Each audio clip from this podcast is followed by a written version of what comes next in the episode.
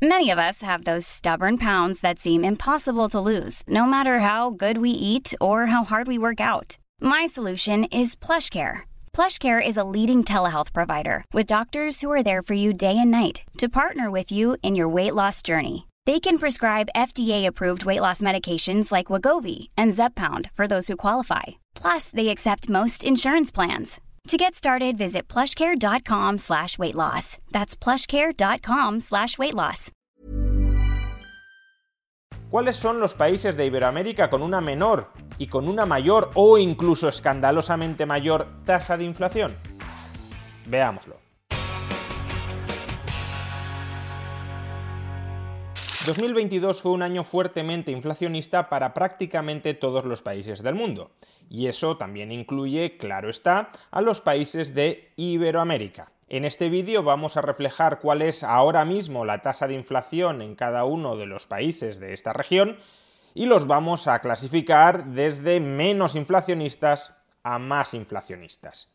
Empecemos. El país iberoamericano que ahora mismo tiene una tasa de inflación interanual más baja es Panamá. Su tasa de inflación interanual en el mes de enero era del 2,7%. Por tanto, se trata de una tasa de inflación más baja no solo que la del resto de Iberoamérica, sino también más baja que la de cualquier país europeo o que la de Estados Unidos. El único problema que empaña este dato es que si nos fijamos, durante los últimos meses la tasa de inflación ha vuelto a crecer. En noviembre estaba en el 1,5% y desde entonces ha subido al 2,7%. Si esta tendencia sigue adelante, podría dejar de ser próximamente el país con la tasa de inflación más baja de Iberoamérica. El segundo país de Iberoamérica con una tasa de inflación más baja es Ecuador. En enero de 2023 su inflación fue del 3,12% y a diferencia de Panamá es un dato que se ha venido reduciendo durante los últimos meses llegó a ser del 4,12% en el mes de septiembre y desde entonces ha bajado en un punto. Por cierto, démonos cuenta de que los dos países de Iberoamérica que tienen una tasa de inflación más baja son dos países de Iberoamérica que están dolarizados, es decir, donde no es ni el Estado panameño ni el Estado ecuatoriano quienes están gestionando la moneda y su valor. Por encima de Panamá y de Ecuador encontramos a Bolivia. Se trata del tercer país iberoamericano con una tasa de inflación más baja, concretamente del 3,14% en enero, pero que, al igual que sucedía con Panamá, es una tasa de inflación que viene creciendo de manera más o menos sostenida durante los últimos meses. En el caso de Bolivia, de hecho, todavía es más grave que en el de Panamá, porque como hemos visto, en el caso de Panamá, la inflación crecía desde noviembre. Hasta noviembre se había reducido. Pero en Bolivia la inflación crece más o menos mes tras mes desde comienzos del año 2022. Por tanto, hay una trayectoria claramente ascendente, no a una velocidad vertiginosa, pero sí de manera continuada. Por tanto, al igual que con Panamá, habrá que estar atento a qué suceda con la inflación de Bolivia, si sigue incrementándose como lo ha hecho durante el último año, o si ya se modera, o si se mantiene en estos niveles o incluso baja, en cuyo caso estaríamos ante muy buenos datos de inflación, muy vinculados, claro, con la abundancia de hidrocarburos en el país. Por encima de Bolivia, y como cuarto país iberoamericano con una menor tasa de inflación, encontramos a Brasil, la tasa de inflación interanual de Brasil en el mes de enero fue del 5,77%. No es que sea una tasa especialmente baja, pero desde luego hay que valorar el esfuerzo que ha hecho este país por reducir su tasa de inflación. A mediados de 2022, la tasa de inflación de Brasil era una de las más altas de la región. Superaba el 11% o incluso llegó a superar el 12%. Pues bien, la trayectoria desde entonces ha sido claramente a la baja debido, entre otros factores, a la política monetaria fuertemente contractiva, de potentes subidas de tipos de interés que puso en marcha el Banco Central de Brasil y que permitió estabilizar el valor del real frente al dólar. Y por cierto, uno de los objetivos políticos que tiene en mente el nuevo presidente de Brasil, Lula, es acabar precisamente con la independencia del Banco Central que ha posibilitado esta importante estabilización de la inflación en este país iberoamericano. Continuamos. Por encima de Brasil encontramos a El Salvador. En este caso la tasa de inflación interanual se ubica en el 7,3% y a diferencia de lo que sucedía en Brasil, no se aprecia una tendencia claramente a la baja. La tasa de inflación se ha mantenido desde mediados de 2022 en alrededor del 7%, 7,6, 7,7, 7,8, ahora 7, pero en cualquier caso no hay un fuerte descenso de la tasa de inflación.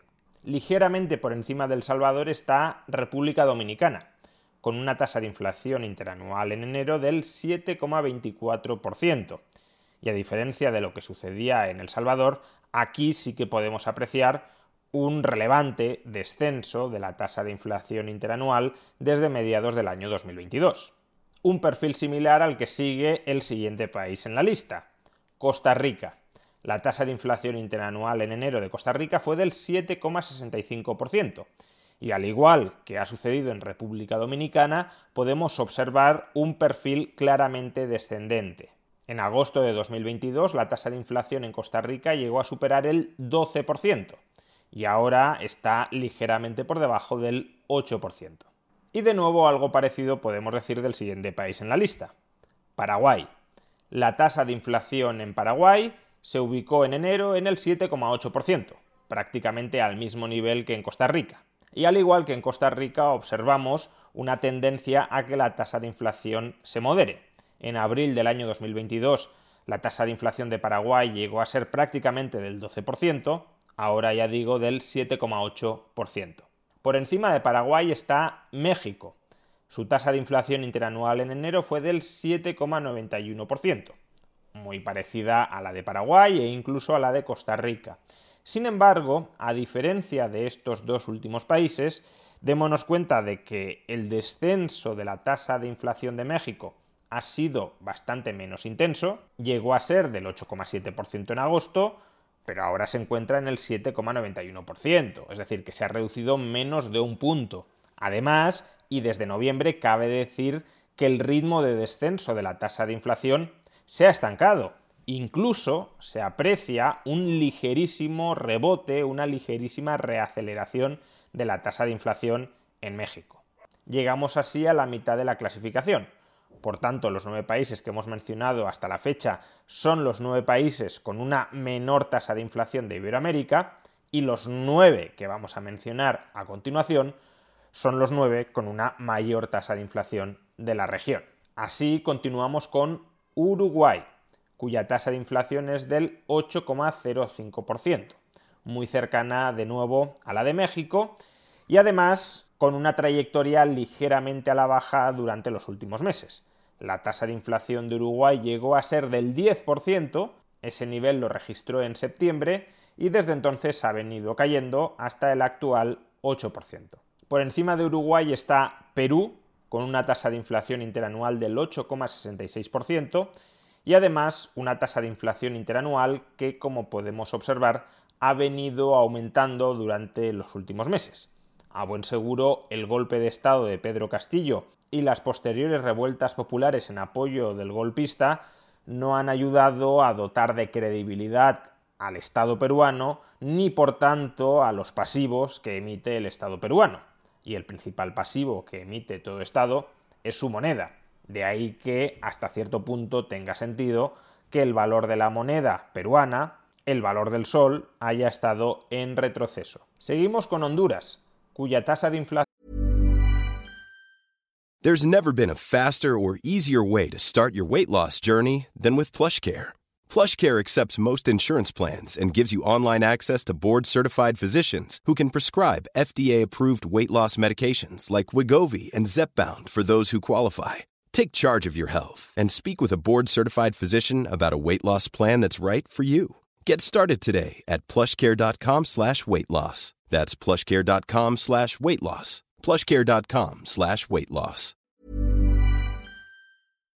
del 8,93%. es decir, superior a la tasa de inflación de Perú. Sin embargo, y a diferencia de lo que ocurría con Perú, podemos observar que la tasa de inflación de Honduras ha venido cayendo durante los últimos meses. Llegó a ser del 10,44% en noviembre y desde entonces ha caído en punto y medio. Por encima de Honduras se halla Guatemala. Su tasa de inflación en enero fue del 9,69%. Y lo que probablemente sea más preocupante, la tasa de inflación de Guatemala parece haberse estabilizado desde hace meses en estos niveles próximos al 10%. En octubre se ubicó en el 9,7%, luego cayó algo hasta el 9,1%, pero ahora vuelve a hallarse en el 9,7%. Se trata además del nivel más elevado del último año. No es que subiera muchísimo a comienzos de 2022, luego cayera y ahora esté volviendo a aumentar. No, es que la trayectoria ha sido más o menos al alza a lo largo de todo el año 2022. Algo así como en el caso de Bolivia, pero Bolivia con una tasa de inflación que es un tercio actualmente de la de Guatemala. Y llegamos así al top 5 de países iberoamericanos con una mayor tasa de inflación. En el quinto lugar encontramos a Nicaragua, con una tasa de inflación del 10,92%. Un dato grisáceo, no solo porque sea un nivel de inflación muy alto, sino porque desde el mes de abril prácticamente no se ha reducido en nada. Es verdad que en los últimos meses apreciamos un cierto descenso, desde cotas superiores al 12% hasta el actual 10,92%, pero en el conjunto de 2022 y comienzos de 2023 no hay una clara tendencia a la desaceleración de la inflación. El cuarto país de Iberoamérica con una mayor tasa de inflación es Chile. La tasa de inflación interanual en enero fue del 12,3%. Y aquí la lectura es nuevamente grisácea. Por un lado, sí que podemos apreciar un cierto descenso, una cierta desaceleración de la inflación. En agosto llegó a ser del 14,1%, y ahora en enero es del 12,3%, es decir, una caída de prácticamente dos puntos. Sin embargo, esta modesta desaceleración de la inflación se ha conseguido a través de una política monetaria muy restrictiva para Chile, los tipos de interés están ahora mismo en el 11,25%, y a su vez de una política fiscal igualmente muy restrictiva.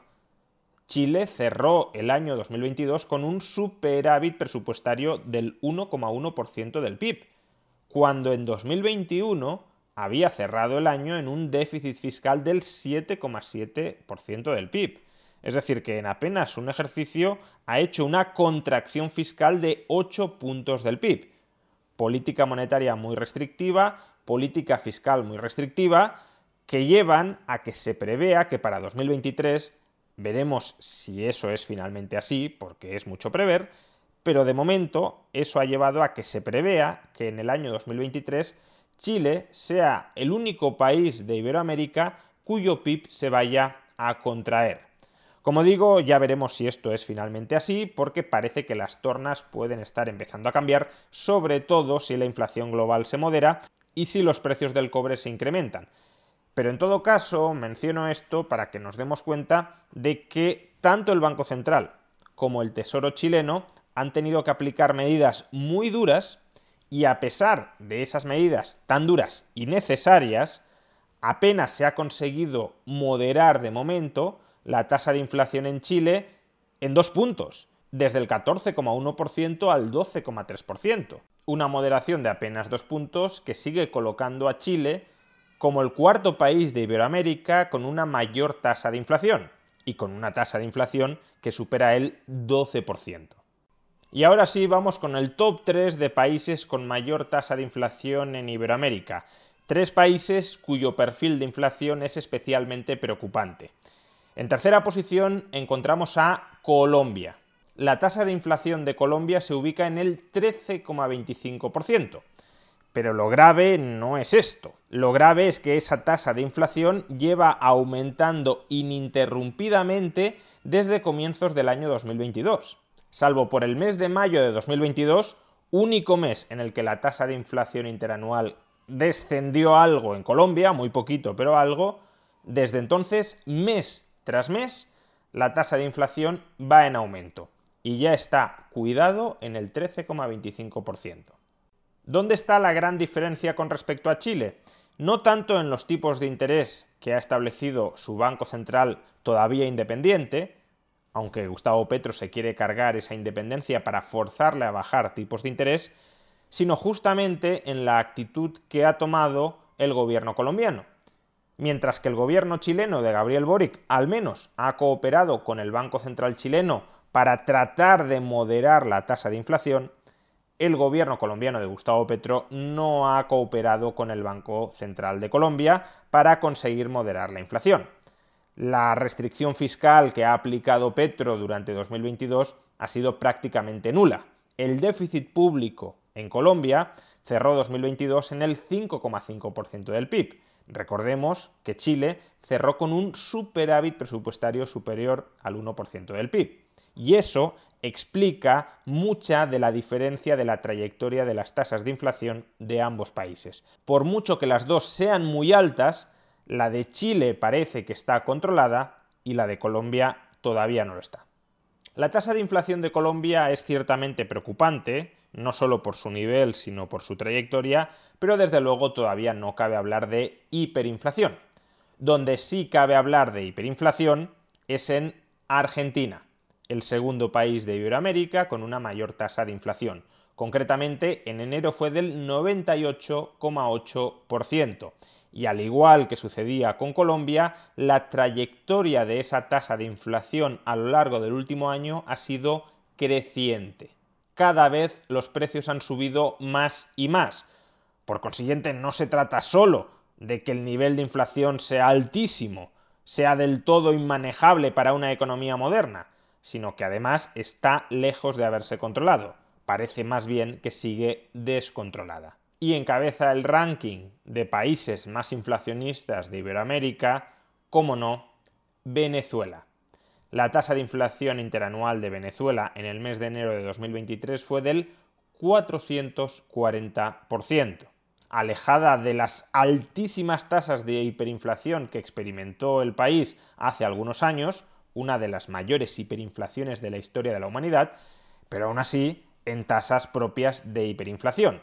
Los precios se han más que quintuplicado durante el último año. ¿Y cómo podrían frenar Venezuela o Argentina la hiperinflación en la que están inmersos?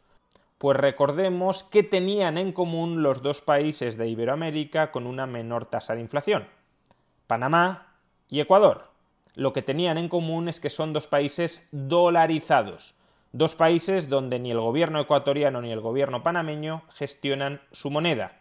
Y ese es el camino que deberían seguir Argentina y Venezuela. La forma de sanar su endémica inflación descontrolada es justamente dolarizar sus economías. Es decir, es sustraerle a la mafia política venezolana y a la mafia política argentina el control sobre su moneda.